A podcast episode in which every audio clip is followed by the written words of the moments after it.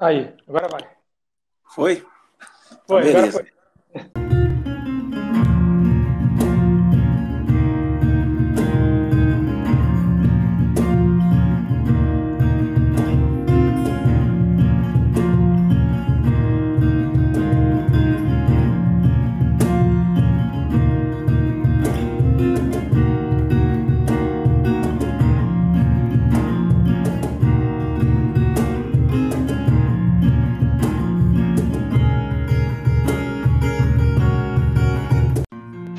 Saudações, queridos ouvintes, queridos leitores. Vamos pensar numa palavra que junta os dois. E é com um prazer muito grande que começamos hoje esse podcast chamado Jantando na Taverna. Esse é um podcast aí que é muito especial pra gente, né? E mais especial ainda com o meu amigo Gustavo Martins. Gustavo que é biólogo, mestre, semidoutor, escritor, violeiro, compositor e algumas coisinhas mais que ao longo dos podcasts vocês vão entender e descobrir. Então é com muito prazer que eu passo agora a palavra para o meu amigo Gusta. É isso, meu querido. Primeiro podcast gastroliterário do Brasil. Se não for o primeiro, talvez seja, o que já é muito massa. Então, faço das suas palavras as minhas. É um grande prazer começar esse projeto novo. Diego é meu amigo de longa data, fizemos faculdade juntos de biologia. Depois de um tempo, cada um seguiu seu caminho. Hoje ele é um pesquisador, um pós-doutor, trabalhando na Universidade Federal do Paraná. Então, expandiu sua distribuição geográfica, como diriam os melhores biogeógrafos desse Brasil. Então é um prazer começar esse projeto. O podcast, a ideia dele é a gente trazer é, algo que agregue nosso amor pela leitura e a capacidade requintada do nosso querido Diego Barbosa de fazer as receitas mais incríveis e mais sofisticadas. Então ele vai trazer sempre ao final do episódio uma receita que tem a ver com o livro e que vai engrandecer essa experiência nossa aqui gastroliterária. Ah, e é isso aí. O mais interessante aqui agora é a gente falar um pouquinho, né, sobre a escolha do livro, né, e como vai ser esse nosso podcast. Eu vou começar falando sobre a, a estrutura, né? A gente fez uma estrutura assim básica, mas que vai manter a gente assim fora do tédio, vamos dizer. Então, hoje tem todas as apresentações, né? Falando sobre um pouquinho sobre nós, sobre a ideia do podcast, mas a partir do próximo a gente vai se, vai se apresentar, né? Dar aquele bom dia, boa tarde, boa noite, de preferência boa noite, em janta, né? E vão ser a seguinte estrutura: um resumão, que seria o resumo, é o que cada um de nós conseguimos resumir do livro, né? Aspectos técnicos e tudo mais. Depois vai ter um quadro chamado Análise Filosófica, que aí nessa análise filosófica já vão ter spoilers. É, algumas questões, né, alguns pontos do livro, do livro vão estar expostos aqui para a gente entrar nessa análise filosófica que é diferente de outros podcasts, é buscar aí uma coisa mais profunda sobre o que o autor poderia estar pensando, falando e o que ele não falou e a gente vai ficar aí fazendo essa brincadeira. Depois disso, nós vamos dar notas, né? Tanto a nota do livro como a nota do, do personagem, ou seja, a gente vai escolher o personagem que a gente mais gostou e vai é, dizer o porquê disso. É, e vamos fazer então uma pergunta bomba. A pergunta bomba vai ser uma coisa fora da caixa. A, temida pergunta bomba. Meu é, Deus. a primeira pergunta bomba. Aquela pergunta bomba que eu não sei qual é a pergunta e o Gusta também não sabe qual é. Então vai ser assim: tem que responder na hora, vai ter que ter talento. e aí a gente vai fechar aí com a receita, né? Que a gente vai chamar aqui de hora da janta. Eu vou passar uma receitinha aí para vocês, para sempre harmonizar com, com o local do, da história, do livro que a gente estiver discutindo aqui. E no final a gente vai despedir de vocês e já falar do próximo livro, né?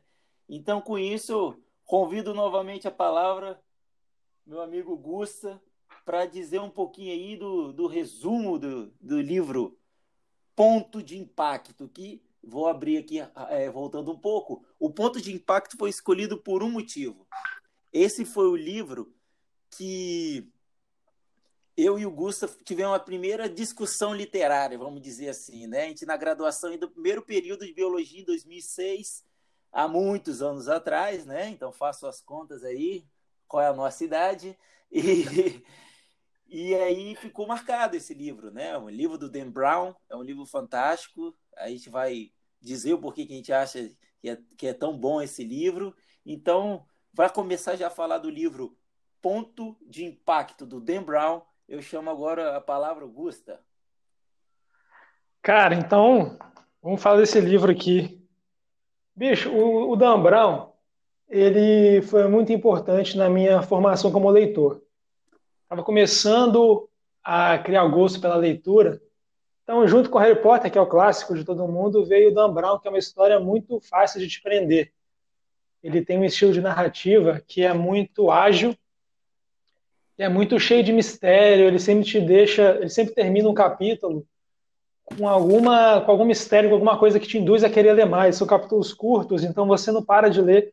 É um livro grande, ponto de impacto, tem 440 páginas, mas você lê rapidinho. Eu li esse livro em uma semana para fazer o episódio.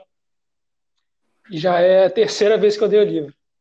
Agora eu li especialmente para o episódio. E, cara, é, é, isso. O Dan Brown ele tem uma fórmula que ele desenvolveu e aperfeiçoou com os anos. E nesse livro aqui a gente vê um estado mais bruto dessa fórmula, porque foi um livro, se não foi o primeiro, foi um dos primeiros livros que ele escreveu, acho que foi o primeiro publicado, e com certeza foi antes do sucesso que ele teve com o Código da Vinci, né? Então, nesse livro aqui, ao invés daquelas tramas envolvendo conspirações religiosas, ele gosta de fazer, e são os livros mais famosos dele. Nesse livro aqui, a trama é diferente. A gente já acompanha personagens diferentes, em ambientes completamente diferentes. Então, aqui a história é que a gente encontra os Estados Unidos numa disputa presidencial. Disputa clássica, né? Tem os republicanos e os democratas. E aí a gente acompanha essa disputa de é, mentiras e briga de egos. E no meio dessa disputa, o, o candidato que está defendendo, está tá indo para a reeleição, ele sempre foi um defensor da NASA. E o candidato que está chegando para disputar com ele, ele vem atacando muito essa, nesse ponto de que a NASA é um desperdício de dinheiro, que os Estados Unidos têm que parar de investir na NASA, que está gastando dinheiro público que deveria ir para escolas e educação, e esse cara está ganhando eleitorado. Está muito claro de que ele vai ser o vencedor das eleições e o próximo presidente dos Estados Unidos. Até que a NASA chega virando a mesa. Falando, meu irmão, não é assim não. A NASA chega com uma descoberta incrível que promete mudar o nosso conhecimento do universo. E simplesmente a descoberta de um meteorito cravado no meio de uma geleira enorme lá do Ártico, e eis que eles retiram esse meteorito do gelo e tem uma surpresa impactante. E que eu acho que aí a gente já começa a entrar num campo de spoiler. Então, é melhor parar por aqui e só avisar que é um livraço. Depois, mais para frente, a gente vai falar mais, com mais detalhes sobre questões mais minuciosas do livro, alguns pontos negativos que também todo livro tem. Mas, de, uma, de um modo geral, o resumo é esse e, pô, indico muito a leitura. Valeu, Gusta. Não, eu eu concordo com cada palavra. O Brown realmente tem uma escrita muito envolvente e fluida, né? É muito interessante que são capítulos curtos, mas são capítulos com muita informação. Então você termina o capítulo já querendo outro, vai querendo outro, vai querendo outro e é fantástico, né? Pensar que um livro de 440 páginas e não parece, né? Não parece mesmo. Então, eu, eu chamo atenção para a escrita do Dan Brown, né, para os histórias do Dan Brown, a questão da distopia. Né? Ele pega um, toda uma realidade e bota uma realidade paralela, assim. E é muito interessante a quantidade de informação que você tem dentro do livro, que você fica pensando, ué, será que isso não ocorreu mesmo? Então ele vai falar aí de, de teste de foguete, aprimoramento de foguete, o que, que acontece com o meteorito quando ele entra na Terra. Aí, numa parte do livro, vai falar sobre a tal da morte branca, que era usada pelos agentes da KGB da União Soviética, fala um pouco sobre a dinâmica do, do Ártico, né? fala muito de, de questões de biologia e meio ambiente. Isso é muito interessante, porque é um livro muito denso em, em informação. E essas informações a gente sempre tem que ficar atenta, porque a trama é muito bem intrincada. Então, cada detalhe que é exposto no livro ele vai ter uma importância muito grande para montar aquela rede, né? Porque é muito interessante que são muitas informações e vai montando uma rede, vai convergindo para um, um final. E é, é muito legal que os livros do Dan Brown, e principalmente esse ponto de impacto, tudo ocorre com, com vários personagens e no final todos vão para um lugar só. Ele finaliza, né? E isso é muito interessante, ele é empolgante. E achei muito legal a questão do, do pano de fundo do, do livro ser a, a concorrência presidencial dos Estados Unidos, né? Porque essa questão da crise da, da NASA, ela, ela é uma atmosfera muito maior. Então, ele, eles conseguem começar em Washington, passar para o Ártico, a rodar vários ambientes diferentes, e isso vai dando muita informação interessante, né? Então, uma coisa que eu, que eu gosto de ver no, nos livros do Dan Brown é que todo filme, todo o livro do Dan Brown é passível de filme.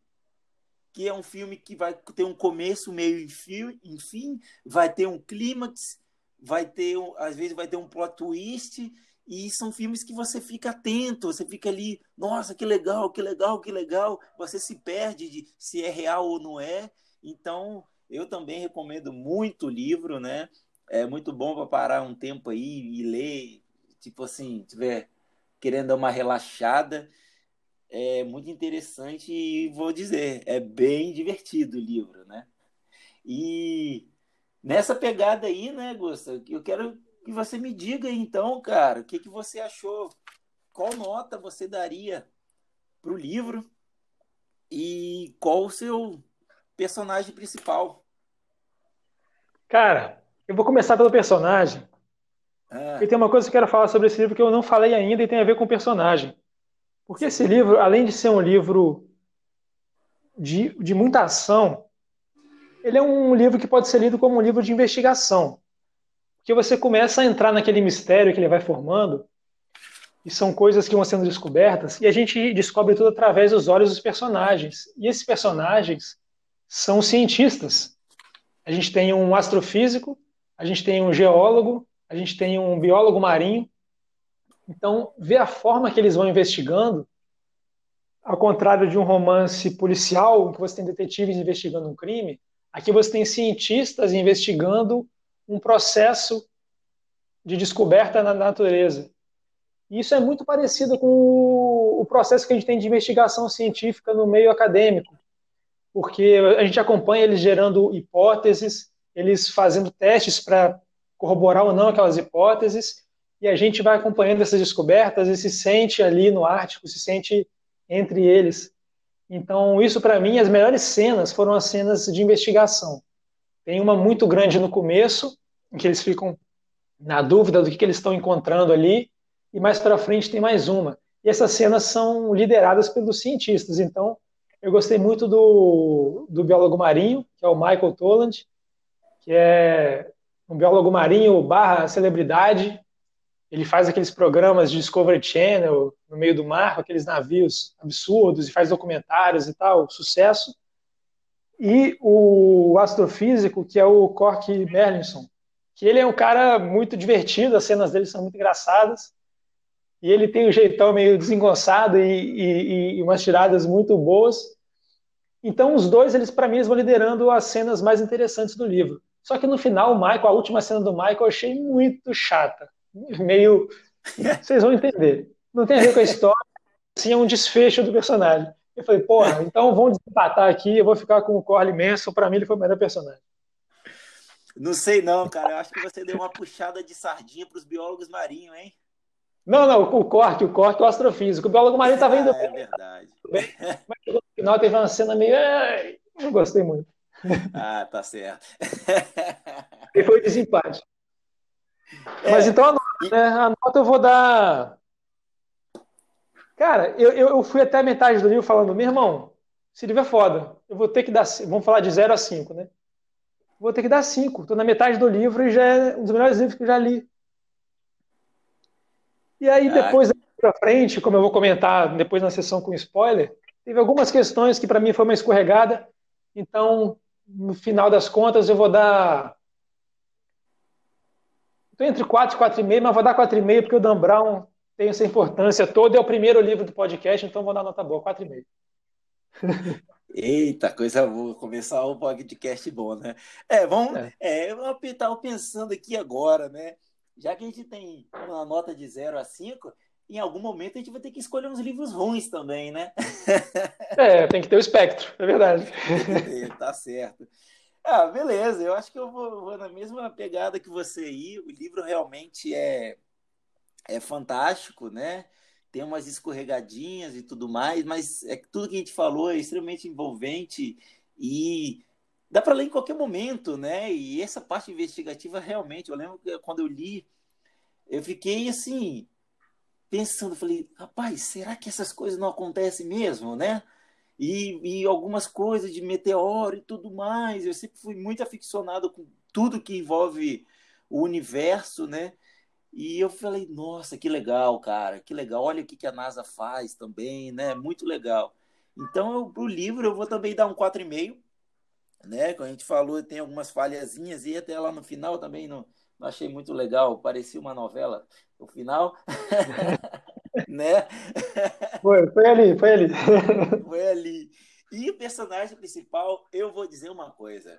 Eu, quando eu li esse livro há muito tempo atrás, em 2006, eu não tinha consciência que eu tenho hoje e eu já tinha gostado desse, dessa personagem e agora eu vou levantar a bola maior ainda que é o protagonismo, protagonismo feminino, né?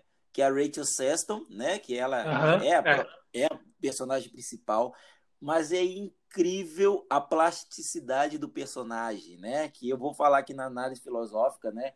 O quanto que ela consegue ir para o lado emotivo, para o lado racional, para o lado ético, para o lado do dever, e consegue se manter bem íntegra durante boa parte do livro.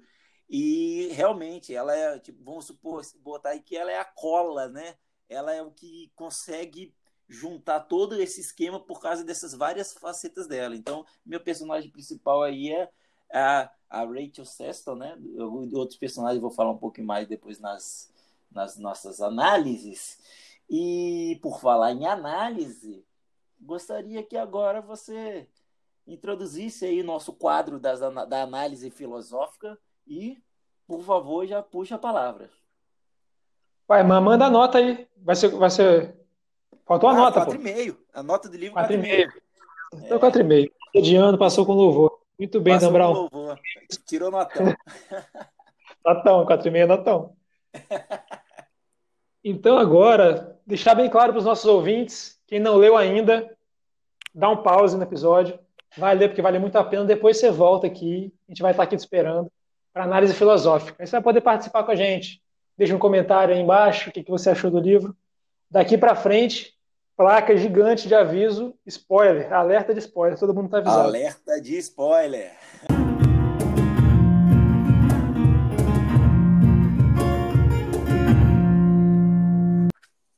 Então vamos lá. Vamos entrar agora um pouco mais na história desse livro. Porque essa primeira cena de investigação que eu falei é uma das cenas mais marcantes que eu já li. Primeiro, por envolver essa questão científica. A gente se sente dentro de um, de um, de um, de um projeto científico investigando um problema. E eles vão levantando hipóteses, fazendo testes, até que eles levantam esse meteoro do gelo, uma técnica muito interessante que a, que a pesquisadora lá desenvolveu, agora eu esqueci o nome dela, e aí eles retiram o meteoro, e dentro dele está coalhado de fósseis, cara. E esses fósseis, dentro do meteoro, soterrado na, na, no Ártico, datado de 190 milhões de anos atrás, galera fica espantada, é vida extraterrestre, que veio no meteoro e está fossilizada ali. E aí, essa que é a virada de jogo que a NASA faz. E agora, a disputa eleitoral também virou junto. Porque o presidente que apoiava a NASA, agora ele está de peito cheio, cara. Agora é ele que, que, que tá com a moral. Mas aí começa o primeiro problema que eu estava tendo com a história. O Dan Brown, ele fez essa, essas evidências do meteoro perfeitas. Ele fez a crosta de fusão, ele fez a datação do gelo, tudo cientificamente muito foda. E teve aquela cena com o plâncton bioluminescente também, que foi perfeita. O cara caiu no poço e morreu, vocês têm que ler essa cena. Essa cena, eu marquei um post-it no meu livro aqui. Volta e meia eu pego a página dessa cena que o cara morre no, no, no poço congelado com fitoplâncton luminescente em volta, só para ler essa cena, são três páginas, é muito, muito bem escrito. Só que o problema, na minha cabeça, é a evidência do fóssil. Eu acho que faltou para o Dan um pouquinho de criatividade na hora de fazer é, esses organismos, porque ele coloca lá e ele deixa o, o, nosso personagem, o biólogo marinho, dizendo isso, que são fósseis de isópodes marinhos gigantes. Eu como biólogo, eu como biólogo marinho, que conheço esse grupo, se eu tivesse em casa vendo na televisão a NASA mostrar isso, eu ia falar, porra, peraí, não é possível, cara. Isso é fóssil daqui. Muito difícil um bicho de outro planeta chegar aqui e ser idêntico com um bicho terrestre. Eles começam a falar de panspermia, mas beleza, panspermia é uma teoria válida que vai ser testada, mas não explica um organismo ser morfologicamente idêntico com o terrestre. Eu achei isso frágil. Enquanto isso estava nas costas da NASA, porque, ah, então eu já estou avançando um pouco mais, porque eles vão descobrindo, vocês já estão entendendo, né? Vão descobrindo que isso aí é tudo forjado. A NASA botou o meteoro ali o cara ganhar, para o cara que apoia eles ganhar a eleição. Olha que loucura. Eu falei, bicho, a NASA nem ia fazer uma cagada dessa, botar um isópode marinho ali. Porra, todo mundo conhece isópode. Eu dou aula prática de isoplâncton e tem foto do isópode gigante ali no slide para os alunos ver. Então é um bicho muito comum. Mas a gente vai descobrindo depois que não foi a NASA que montou isso salvou para mim. Não foi a NASA que montou toda essa, essa cena toda. Foi o cara da agência, a NRO, que eles chamam, que a agência é uma agência que lida com informações, organiza tudo em relatórios para o presidente. E o cara também estava com medo do, da NASA perder esse financiamento, estava com medo de, da troca de presidência. Então ele que forjou isso aí tudo. Então, beleza, o cara, o cara não é da NASA, o cara é burrão, porque cara, os caras da NASA são gênios, né? Não fazer uma cagada dessa cara da NRO, beleza. Ele deu essa escorregada, então deu uma certa perdoada para mim nessa, nesse probleminha. E isso aí me levantou uma bola, que muita gente fala do Dan Brown, critica o Dan Brown, por causa das imprecisões de dados. Eu sempre falei assim, pô, que viagem, eu não estou lendo um livro de história, estou lendo um livro de ficção. Eu não tenho que exigir que o cara traga para mim fatos reais eu quero ler uma história envolvente, uma história cativante, uma história, né? Mas aí, com essa pequena parcela da história que é de uma área que eu conheço, eu percebi o que pode ser a estratégia dele e que eu entendo que incomode pessoas, cada um na sua área, né? Então, historiadores, quando ele fala de coisas históricas e tudo mais. Porque ele pega é, um fato e ele embasa aquele fato com tanta força com tantas coisas que são verdadeiras, que você entende aquilo e você abraça aquilo, é a sensação que você falou, que parece que é um que, que você emerge, você tem, não tem muita noção do que é real, do que não é. Porém, sem te avisar, ele meio que passa a perna, ele dá onde te passa uma rasteira, porque ele pega um detalhezinho daquele, daquele guarda-chuva de fatos reais e um detalhezinho que é muito importante para a história, ele modifica. Então, por exemplo, ele fala que esse isópode é uma espécie que nunca tinha sido vista antes, uma espécie recém-descoberta que nem foi publicada ainda. Mas ele dá, inclusive, o nome científico, Batinomos gigantes. Mas aí esse Batinomo gigante, o Elmisópode, exatamente como ele falou, um isópode gigante de 60 centímetros, que foi descrito em 1879. E é um bicho muito conhecido, tem no Caribe, tem no México e tal. Então, eu acho que essas coisas que o Dan Brown faz que pode incomodar as pessoas que são da área que ele está tratando. E eu, eu agora eu entendo essas críticas. E aí, sobre o final, cara, porra, o que o, o, o pai da Rachel Sexton, que é o senador lá que está disputando a presidência, o Cedric Sexton, porra, o desfecho dele foi perfeito. Ele acha que ele vai chegar lá com a papelada e vai jogar a merda no ventilador e vai acabar com a NASA e ele acaba dando um tiro no pé. Ele mostra, eles acabam trocando os envelopes lá numa cena muito bem feita e ele acaba distribuindo para os repórteres que estão ali um monte de cena dele com a secretária dele, cenas bastante íntimas dos dois ali. Então é, uma, é um desfecho muito bom que acaba de forma patética, como que desejo que acabe todos esses Trump, essa galera toda do, do que é da patota desse Cedric Sexton aí. E, cara, o epílogo eu também achei foda. O epílogo é extremamente curto. Então, o epílogo, depois que eles descobrem que tudo é uma farsa, eles levam o meteoro de helicóptero, jogam ele na água para ele afundar, porque ele foi um meteoro que foi retirado do fundo do oceano, eles descobrem depois. Então, ele termina assim, último parágrafo do livro. Então, como um meteorito chocando-se contra o lado escuro da Lua, foi de encontro a uma vasta planície de lama, levantando uma nuvem de sedimentos. Quando tudo assentou, uma das inúmeras criaturas ainda desconhecidas pela ciência no oceano nadou até lá para ver o que era aquele novo objeto. Percebendo que não havia nada de interessante ali, a criatura partiu. Então, demonstrando como que essa farsa, essa invenção de fatos que a gente faz para razões de subir ao poder, e tudo mais, na verdade, no fundo, não representa nada. E o tempo geológico e o, a indiferença da natureza frente às nossas, ao nosso protagonismo é completamente, assim, nada. Não tô nem aí pra gente.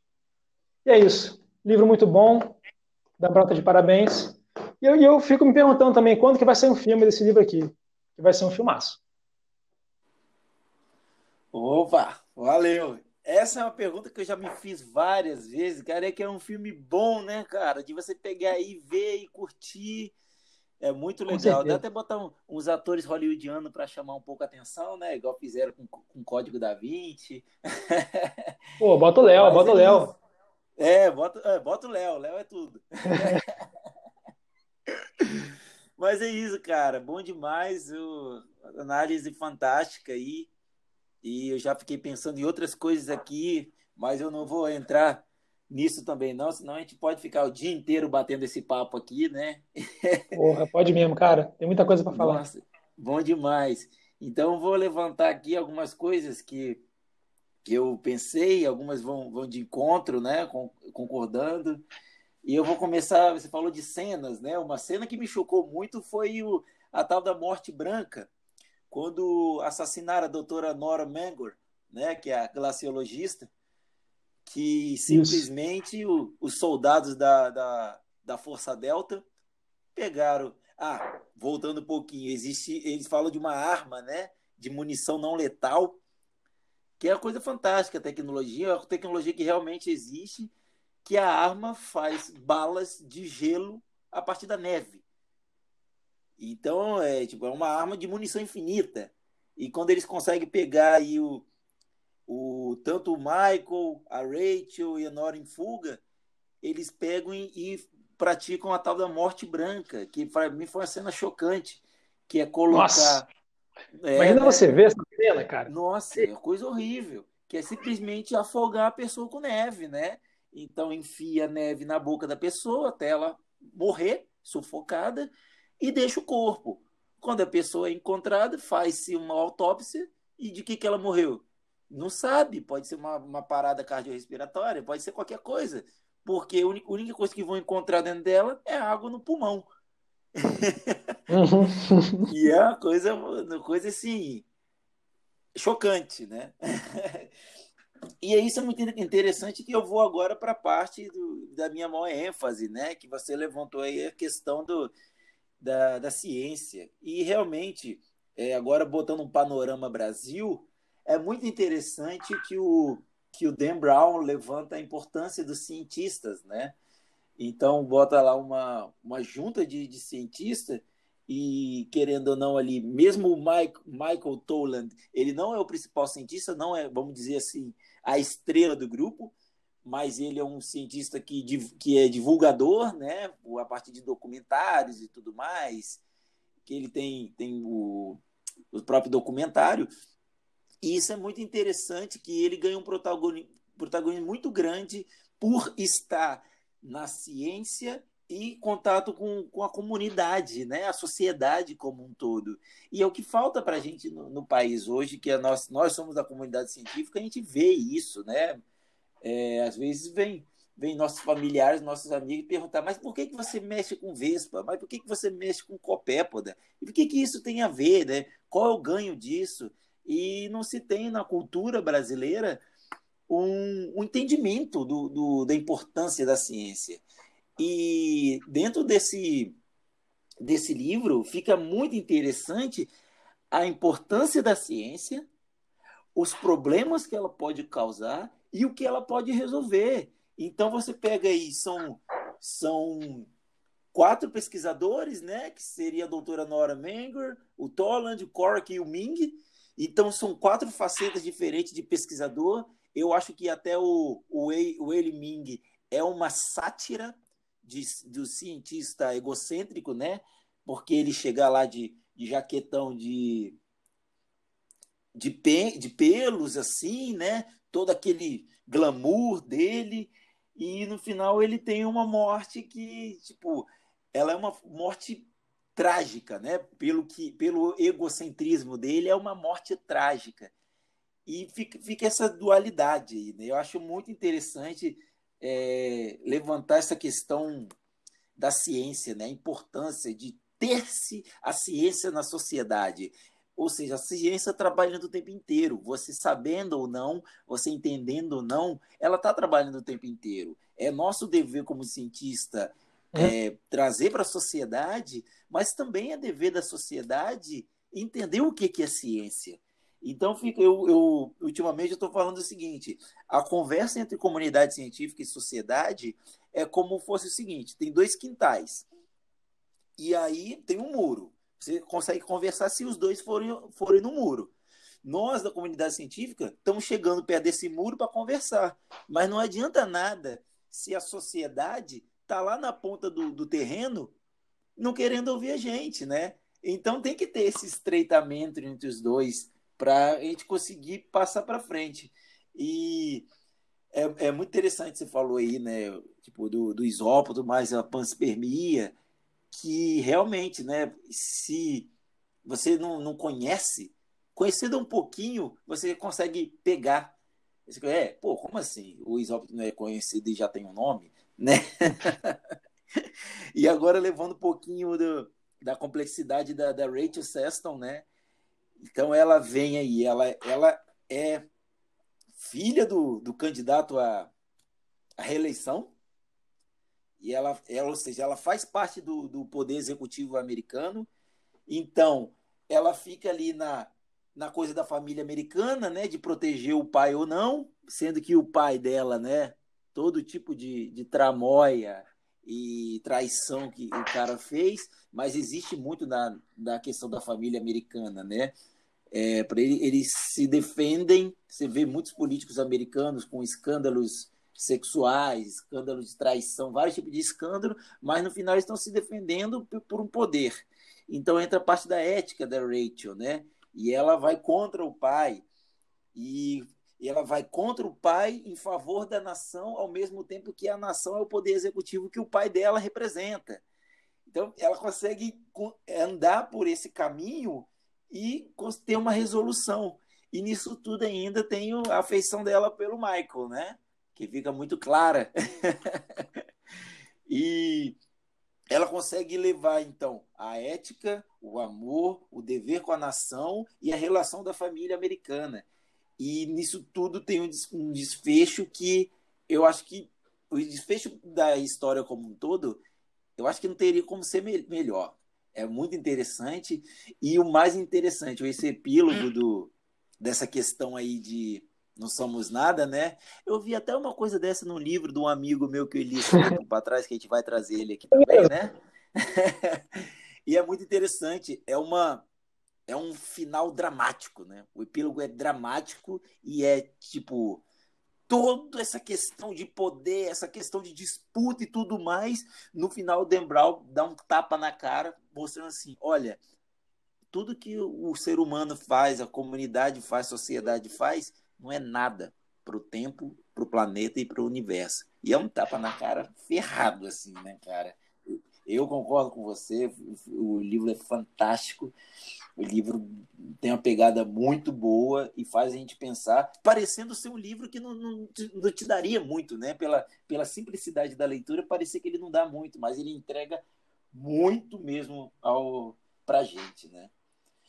Mas é isso, cara. Então eu vou, vou fazer o seguinte, já que eu falei muito agora, eu vou inaugurar o nosso quadro Pergunta. chegou a hora. Agora fudeu. Ah, chegou a hora. Você tá preparado, Brasil? Ah, então, já que eu falei muito.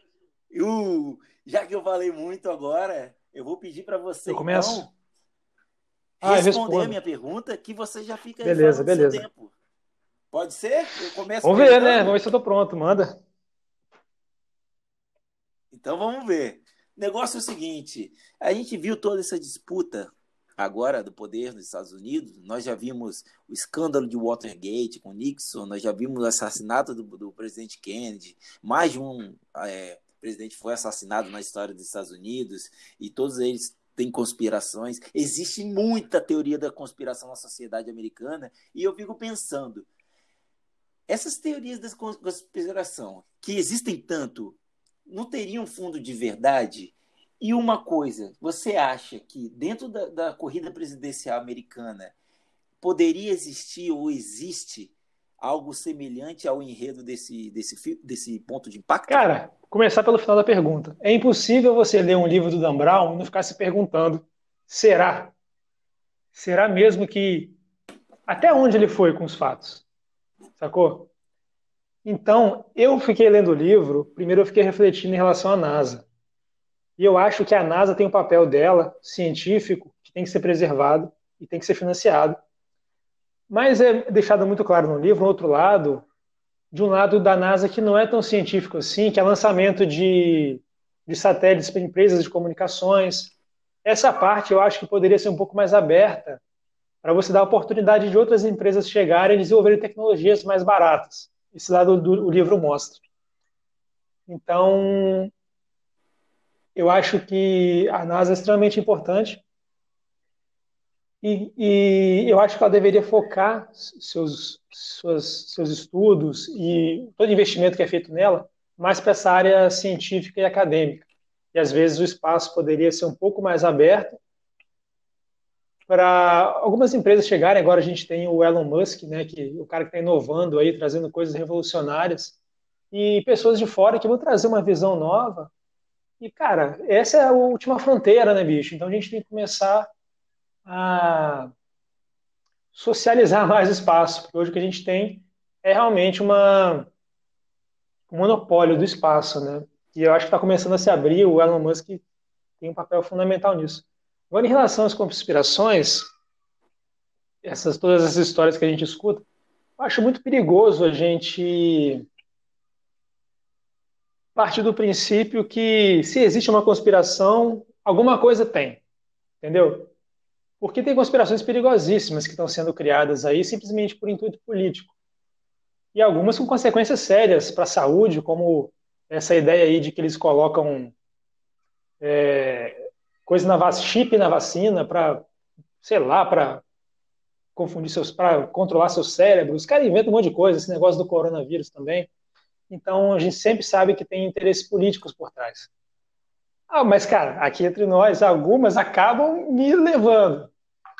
E eu vou dar o um exemplo aqui daquela teoria da conspiração, que eu sei que é uma teoria da conspiração, mas se você pegar os vídeos no YouTube para ver, cara, aquela do 11 de setembro é muito esquisito. Mas enfim, isso não é assunto para esse podcast. Mas eu acho que podemos ficar por aí. Eu acho que está respondido ou não. Falta alguma coisa? Ah, não, tá perfeito. Agora eu tô esperando a sua Cara, pra cima de eu vou te perguntar uma coisa. Você tá em casa, uma noite como essa, tomando a sua taça de vinho, com o seu charutão, que eu sei que você gosta, Puta. e aí você recebe uma ligação. Eita. A pessoa tem um sotaque britânico, um sotaque conhecido, falando inglês. E ele fala para você: Hello, Barbosa. Aqui é o Dan Brown. Eu estou querendo fazer meu próximo livro ambientado no Brasil. Qual conspiração você me indica no Brasil para me aprofundar e fazer uma história sobre? Puxa, rapaz, rapaz, rapaz, rapaz. Ó, vou te falar uma coisa. Sabe uma conspiração que esses dias eu tava. Eu fiquei muito chateado. Eu já, eu já sou chateado com isso há muito tempo, né? É, mas uma conspiração, uma história que poucos sabem, que se levantar vai ser da hora e vai trazer um, uma, uma revolução histórica, assim, né? Para o brasileiro não conhece muita história do próprio país, né? Mas vai ter uma, uma, uma coisa histórica, é a conspiração da proclamação da República. Porque a proclamação da República, assim como vários governos no, no país, foi um golpe. E um golpe contra Dom Pedro II, que, na verdade, o que aconteceu foi que juntou-se alguns, alguns intelectuais da época, mas a manobra foi militar. Derrubaram Dom Pedro II, não quiseram proclamar a república, mas em nenhum momento teve a conversa de vamos proclamar a república e você concorre a presidente. Não teve isso, né? E o Dom Pedro II ele fez um trabalho muito importante no Brasil. É, socialmente, economicamente, intelectualmente, ele era chamado na Europa do, do imperador erudito, né? Era um cara com uma capacidade intelectual e de, de cultura muito grande. Então, eu acho que uma conspiração interessante seria o golpe da República, a queda de Dom Pedro II. seria um romance histórico ou seria o Langdon hoje investigando os documentos do passado? Cara, eu acho que isso aí. Pegava é, investigando documento do passado e levantar uma bola de sei lá, aí deixa, o Dan Brown desenvolver o. Porra, tá a, a dica aí. Se o Dan Brown tá nos escutando, é só entrar em contato. E aí deixa uma parcela aí do direito autoral para o nosso amigo Barbosa aqui, Diegão. Muito bem, Diego. E... Chegamos aos finalmente, então. Ah, para finalizar, tem o um último quadro. Agora chegou a hora da hora da janta. Para isso, você, Opa. nosso mestre da gastronomia. O que, que nós vamos jantar hoje? Ufa! Agora vem a hora do... então, né? Pensando que esse nosso podcast é o podcast. Jantar é janta, sempre né? né? É o podcast para. É, o, é o, a nossa proposta é mudar o horário nobre, né? Tirar da televisão ah, é. e mudar o podcast. Olha que coisa boa. Eita. É, é, ousado, é ousado. Eu quero que o William Bonner perca o emprego dele, então. Vai ter audiência mais para todo mundo Isso, aqui no podcast. Vamos, vamos, Vamos derrubar. Mas então tá, eu pensei numa receita aí, para nossa hora da janta, uma receita que tem muito a ver com, com Ártico, com muito Ártico, com Ártico em relação à região fria. Então, uma receita que vai aí, que muito fácil na Groenlândia, nos países nórdicos e assim por diante. Então, a receita é um salmão grelhado barra defumado, que o o segredo da defumação eu dou depois, com um purê de batata com ervas finas, Nossa. erva selvagem. Ó, é uma combinação perfeita, perfeita. Dá para tomar, dá para comer tomando um vinhozinho branco, um vinhozinho rosé, quem sabe um pinot noir bem levinho, tinto bem levinho. E a receita com os detalhes vai estar tá aqui na nossa descrição do podcast. E eu aproveito aí para também agradecer, né? Você, ouvinte aí, que chegou aqui até o final, espero que tenha gostado. Nós, com certeza, vamos continuar aí evoluindo, melhorando. Queremos saber a sua opinião. Curta aí, escreva bastante, fale bem, fale mal. A gente quer opinião para sempre, sempre continuar melhorando. Foi um prazer imenso começar esse podcast aqui com meu amigo e aqui com vocês. E espero que tenhamos muito pela frente ainda. Vou ficando por aqui e passando a palavra para meu amigo. Lá, Cara, deu até fome agora, hein? Mas aqui em casa hoje vai ser arroz com ovo. Mas no final de semana eu vou fazer um salmãozinho. Final de semana eu guardo com salmão. Então, agradecer também. Uma experiência ótima, um livro que me marcou muito. Eu falei a terceira vez que eu dei esse livro. Acho que vai ser a última, mas nunca diga nunca. E eu queria convidar também a plateia mais querida do Brasil para comentar aí no podcast, falar se já leu, se não leu, se leu outros livros do Dan Brown, qual que é o melhor livro do Dan Brown, se o Dan Brown é, um, é uma bosta ou se ele é muito bom. Fala aí. Eu queria me despedir também. É, queremos, queremos saber quem é você. Então fala aí no comentário pra gente. E eu queria aproveitar para fazer um rápido merchanzinho aqui. Quem quiser conhecer mais, eu, como o Diego me apresentou, também sou um escritor. Quem quiser conhecer mais meu trabalho, acho que o jeito mais fácil é pelo Instagram, Gustavo Martins Rocha. Acho que é isso. Se não for, no próximo episódio eu corrijo. E aí lá vocês vão ver contos e livros. Beleza. Quem quiser adquirir algum, é só entrar em contato. Eu recomendo. Ah lá, o cara já leu e gostou. Você tá esperando o quê? Pega o também. É, ai, ai, só um, só um PS, né? A, a grande ideia do podcast foi depois da gente discutir o Cara, livro, né? foi, isso tem que ser comentado. Diego leu o livro e me, mandou um áudio no WhatsApp. É. Acho que foi um mais longo que esse podcast, o áudio que ele mandou, analisando a parte filosófica e os personagens. Eu falei, caramba, temos que explorar isso. e agora, pô, nós dois adoramos ler, né? Então juntamos isso aí e a saudade também de, de se falar para fazer esse podcast que todo mundo goste. Com certeza. Então, beleza. Maravilha. Valeu, uma boa noite a todos aí. Um abraço. E até a próxima.